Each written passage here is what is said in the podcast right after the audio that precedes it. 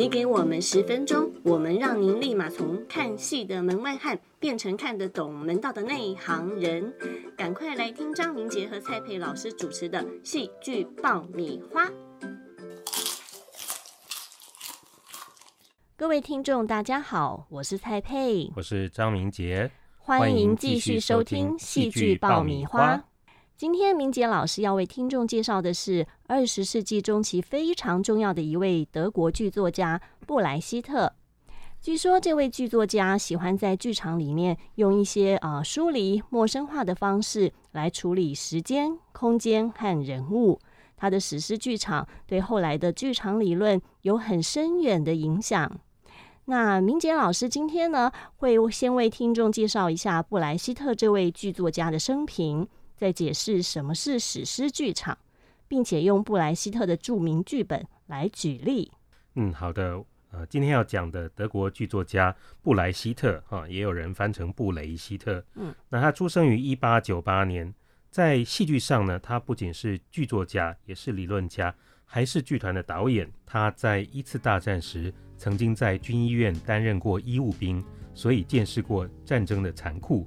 因此，我们可以在他的剧本中看到一些反战的主题，像是啊勇气之母和他的子女。嗯，呃，他年轻的时候也接触过共产主义思想，因此早期的剧本有一部分是属于教导剧场，也就是说用剧场来教育观众，啊，用说故事来铺露出社会问题，并且鼓励观众看完之后继续讨论。哦，那布莱希特呢，因为逃避纳粹政权，曾经流亡到北欧。那他有一次旅行到莫斯科的时候，还曾经看过当时到呃莫斯科去访问的京剧大师梅兰芳的演出。哦，那这段经历呢，也写在他的戏剧理论之中。布雷希特后来流亡到了美国的好莱坞，然后在二次大战结束的时候呢，在一九四七年，他还被卷入美国麦卡锡主义针对亲共反美人士的调查活动。不过呢。布莱希特的政治立场非常暧昧哈，那他的剧本中也反映了某种与其为理想而死，不如为自己活下去的这种好死不如赖活着的人生哲学。后来布莱希特选择回到德国的东柏林，并且在那里主持了柏林人剧团，持续发表演出，直到一九五六年过世。哈，布莱希特五十八岁就过世嘞，令人好感叹哦。不过据说他的人生非常精彩，很有女人缘哦。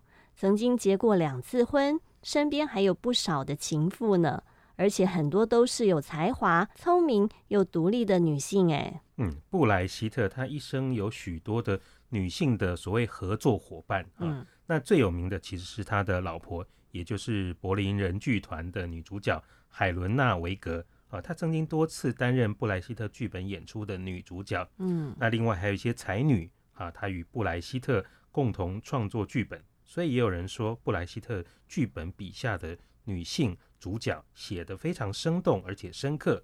那布莱希特的戏剧理论提倡史诗剧场，还有剧场的疏离或者是陌生化的手法，这和以前的剧场理论有什么不同呢？嗯，布莱希特哈，他可以说是。喜欢将自己的剧场理论实践在表演之中，而且也乐于将自己的剧场实践经验写成文字的人。嗯，那他在戏剧理论上提倡的史诗剧场以及戏剧的疏离效果，影响其实非常的深远。好，首先大家会来好奇说，史诗剧场跟一般的剧场有什么不同？哈，对呀，有什么不一样啊？对，可是其实在古希腊的时期就有悲剧跟史诗这两种。不同类型的呃所谓文学作品呢，嗯，那悲剧呢强调的是模拟啊，也就是把故事演出来。那史诗呢是强调叙事啊，所以是说故事的方式，呃，所以会安排像说书人这样的角色，用第三人称来讲述剧情。哦，所以说书人是史诗剧场的特色喽。嗯，那里面的演员呢，他并不是。一直用这种进入角色的方式来扮演角色，而是混合着有时候扮演、有时候描述的方式。好，所以我们会看到他这些角色有时候会跳出来，呃，变成说书人或者是演员自己。嗯，那每一景的时空架构也比较松散或者片段，它并不强调时间跟地点的集中，故事可以发生在许多的地点。好像有一个故事，女主角就可以从城市逃到山区，甚至出现了那种跨越呃危险吊桥的场景。然后呢，时间也可以横跨好多年。像《勇气之母》的战争剧情就横跨了十二年，简直是名副其实的史诗。嗯，所以就是一个时间很漫长的故事。总之呢，史诗剧场反对的是那种以亚里士多德的诗学为基础的那种戏剧啊，特别就是写实戏剧。写实戏剧会让观众产生幻觉，看的时候情感很投入，而观众看完回到社会会觉得说，哎，这个社会的规则就应该像戏剧描绘的一样。嗯，可是呢，史诗剧场想要打破这种戏剧幻觉，要凸显社会问题，让观众看戏的时候保有这种疏离感，不要太投入啊，不要太投入那种幻觉里面。最好观众可以一边看戏一边思考，看完戏之后，观众就会觉得说：“诶，这个社会不应该是剧中描绘的这个样子，这个社会应该是可以改变的，进而去投身来改革社会。”嗯，所以才会说布莱希特的剧场有教化的意义。嗯，他希望呃观众在看戏的过程当中呢，要保持批判思考的能力，来达到改善社会的目的。嗯，布雷希特为了要产生疏离效果，然后打破这种写实的幻觉，所以他很喜欢在剧场中使用简单的布景或者是道具，嗯，然后用文字或者标语，甚至是投影效果来当做每一景的标题跟串场，然后他也可以把乐队摆在舞台上啊，让观众看到，然后演戏演到一半。啊，演员甚至可以跳出角色，开始啊唱歌啊，或者是念诗。这一切的一切都是努力让观众不要去掉进那种写实剧场的幻觉，而且保持观众主动思考问题的状态。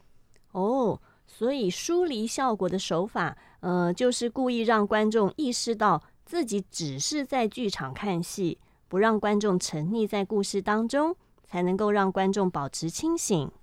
哎，用这种手法可以让学生在上课的时候保持清醒吗？哎，这个嘛，好，有些学生哈，其实不大习惯思考啊，所以不容易保持清醒。我看他们需要的其实是那种大声的噪音跟强烈的闪光效果来刺激他们。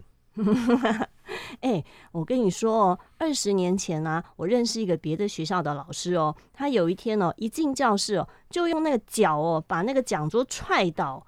结果那一堂课，学生超专心、超安静的。嗯，这个方法也不赖吼。哇，这老师好劲爆啊！对呀，是啊。好，我们讲这个在题材上哈，布莱希特他很喜欢使用寓言来说故事，所以呢，他的故事可能来自历史啊，或者是虚构的远方。嗯好，那他有一个作品叫做《四川好女人》，故事甚至发生在距离德国非常遥远的中国。啊，他说有一个虚构的。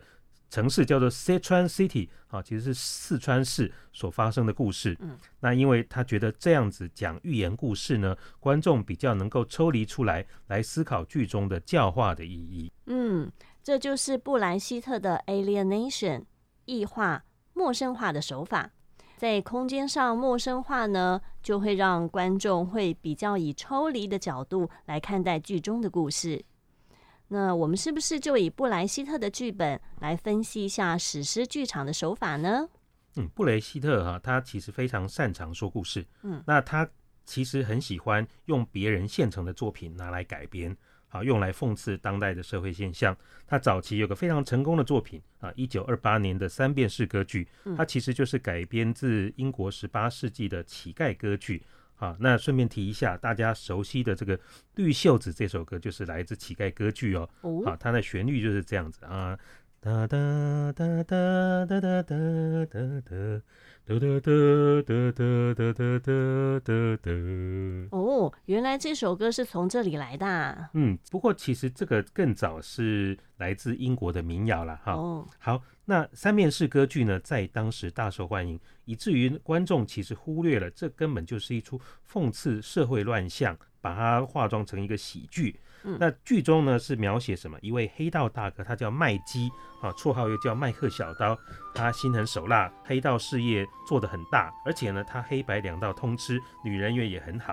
啊，他先爱上一个黑道乞丐集团的女儿，叫做波利，两个人还打算结婚。但是呢，警察局长的千金露西也喜欢这个麦基，而且呢，麦基跟这个警察局长还是拜把兄弟，我们所谓的利益共同体。嗯，好，故事其实非常通俗。这个黑道的乞丐集团的老大想要黑吃黑，想要除掉麦基，他所以事先他买通了麦基常常去光顾的妓女，让他通风报信。让警察可以逮捕麦基。嗯，啊，虽然说在这过程之中，波利啊、露西啊，还有警察局长都努力的想要帮忙这个麦基，但是最后麦基还是被逮捕了，要等待死刑。最后怎么办呢？最后居然是女王出面下令赦免麦基，让大家皆大欢喜。好，从这个剧本里面，你我们可以看到说有黑道啦，有妓女啦，好，有警察贪污啦、逃狱啊，好，各种卖座电影常见的元素都在里面，而且高潮迭起，喜剧收场，所以很受观众的欢迎。嗯，这是布莱希特版的《无间道》吧？哎，好像没有人这样说过哎。其实哈，三遍式歌剧最特别的是它的音乐哦。哦，怎么说呢？布莱希特合作的这个。作曲家他叫做库特威尔，嗯，好，库特威尔他为了三遍式歌剧所谱曲的音乐，充满了当时德国很流行的所谓小酒馆 cabaret 的风格，嗯，那其中开场的这个歌曲叫做麦克小刀 Mac the Knife，后来还被美国的爵士乐手 Louis Armstrong 来翻唱，嗯。好，它的旋律是这样哼的哦，啊，噔噔噔噔噔噔噔噔噔噔噔。噔噔噔噔噔噔噔噔噔噔噔噔噔噔噔噔噔，你看很熟悉吧？哈，这首爵士乐的歌曲其实原本就是来自三面式歌剧哦。好，在这里呢，我其实要推荐听众去找这个 Lottelenia 演唱的版本，L O T T E L E N Y A 哈，罗特莲娜。他唱的版本在网络上都找得到。那他唱的风格就不是爵士乐，哈，而是带有这个德国小酒馆音乐的风格，带有一种耍颓废或者是小邪恶的性格。大家一定要去听看看。嗯，好，三遍式歌剧呢，它也说明一件事情哈，布莱希特的剧本里面通常都会穿插着歌曲还有歌词。所以呢，我们在阅读那种翻译剧本的时候，有时候比较不容易去想象演出的效果。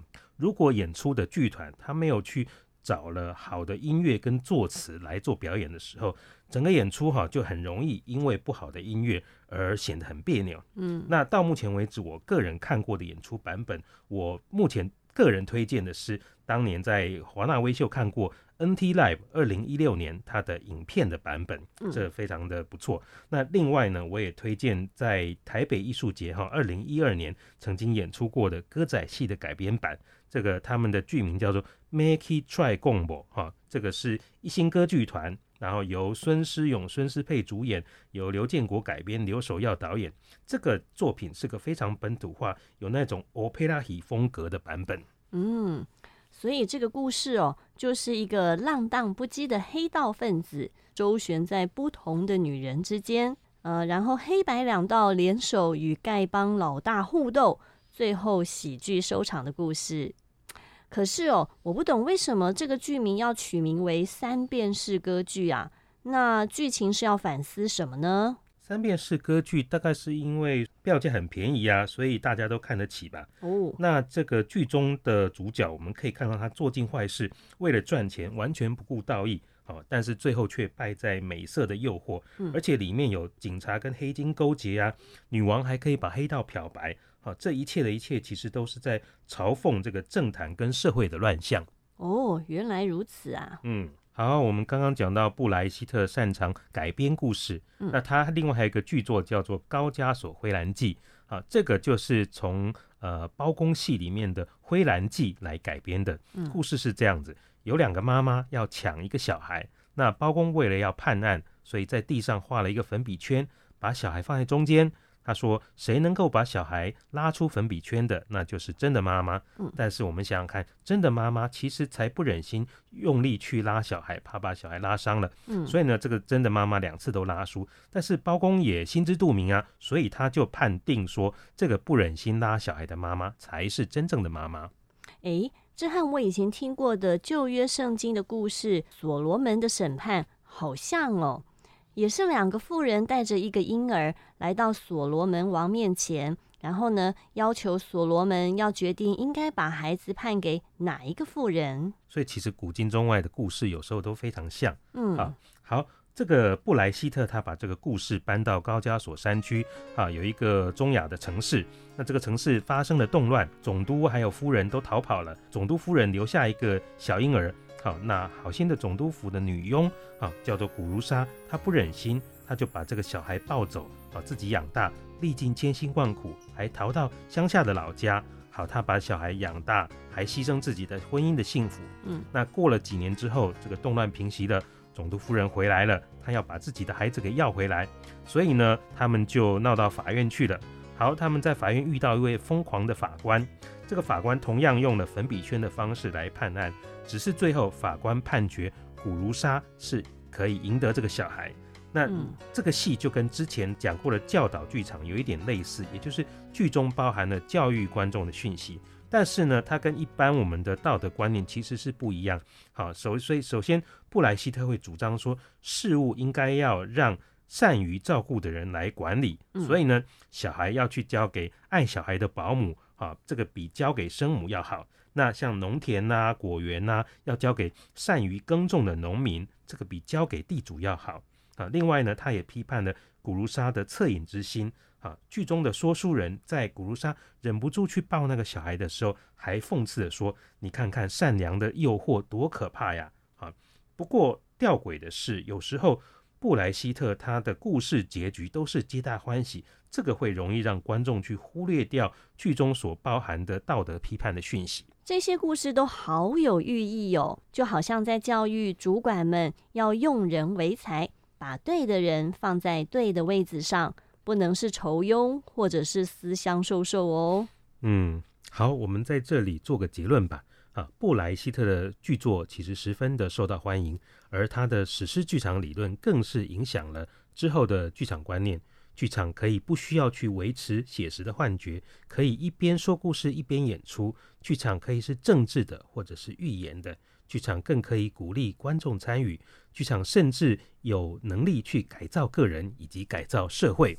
嗯，今天我们为听众介绍了布莱希特史诗剧场的特色，有说书人的出场安排，以及用疏离效果让观众产生反思和思考。不知道各位听众是不是对布莱希特的作品和戏剧理论有更多的理解呢？下一集我们要介绍的是荒谬剧场，千万别错过喽！我是蔡佩，我是张明杰。欢迎下次继续收听戏剧爆米花。